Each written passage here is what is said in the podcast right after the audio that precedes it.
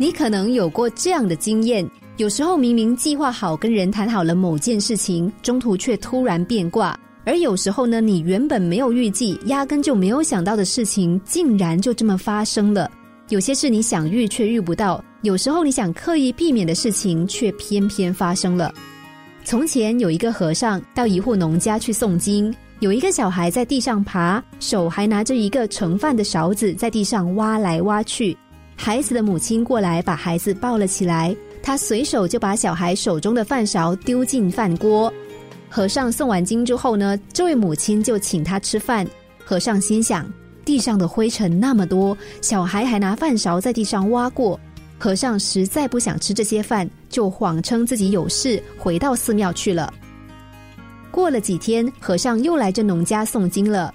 这位母亲端出热腾腾的甜酒酿来，和尚觉得味道很好，一连就吃了好几碗。等吃完了酒酿，孩子的妈妈笑着说：“上一次真的不好意思，你连饭都没吃就回寺了。当时还剩下很多饭。”我就把饭做成了甜酒酿。今天看你吃这么多，我真的很高兴。该你的躲也躲不掉，不该你的求也求不来。即使再怎么会算也没有用。听说加州有一名男子赢得了九百万美元的乐透彩券，原因是他把结婚周年纪念的日期记错了，填错了号码。